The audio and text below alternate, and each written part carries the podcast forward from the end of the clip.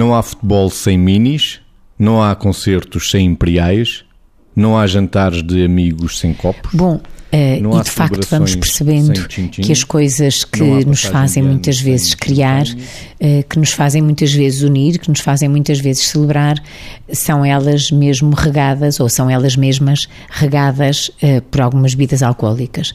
E em muitos países, e em Portugal é o caso, é uma substância, se quisermos, recreativa ou cultural.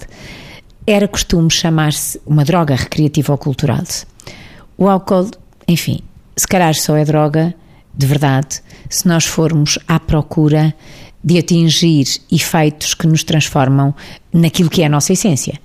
Também tem aqui este papel de nos ajudar a podermos desinibir, QB, eh, de nos ajudar a unirmos e a brincarmos e a conseguirmos achar alguma graça e exprimirmos isso que achamos de um modo um pouco mais aberto do que aquele que faríamos se não, se, se calhar se não estivéssemos sob o efeito de qualquer tipo de, de substância. É evidente que isto que eu estou a dizer não é a apologia do consumo do álcool.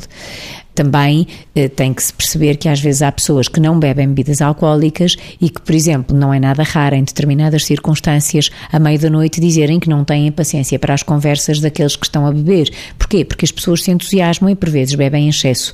E há uma passagem daquilo que é inicialmente construtivo, agradável, criativo, etc., para um estado em que já se perdeu isso tudo e se passou para o desinteresse, para o sem sentido, para o confronto e às vezes, dependendo como impacta em cada pessoa para a própria agressividade e para a própria destituição de sentido da comunicação com o outro. Portanto, eh, andamos a falar de moderação. Não há jantares de amigos sem copos. Beber com moderação. Não há Temos referido e reforçado sempre isso, sabendo que, minis, uh, e como, e como foi passando naquilo que o Mésicos foi, foi referindo, de facto a celebração, a comemoração, muitas vezes está ligada ao consumo do álcool, porque a sensação de que algo nos corre bem ocorreu, a sensação de que alguém ganhou alguma coisa, a sensação de trocas afetivas mais intensas, mais apaixonadas entre uns e outros, muitas vezes faz com que este intermediário, o álcool, seja um catalisador deste processo. E, de facto, não haverá mal que seja um catalisador desse processo. A questão é se esse catalisador substitui alguma coisa. E, nesse sentido, por definição, catalisador é alguma coisa que potencia o efeito entre coisas que se envolvem. Não é algo que substitui cada uma das coisas. Vendo mesmo literalmente pela definição de catalisador.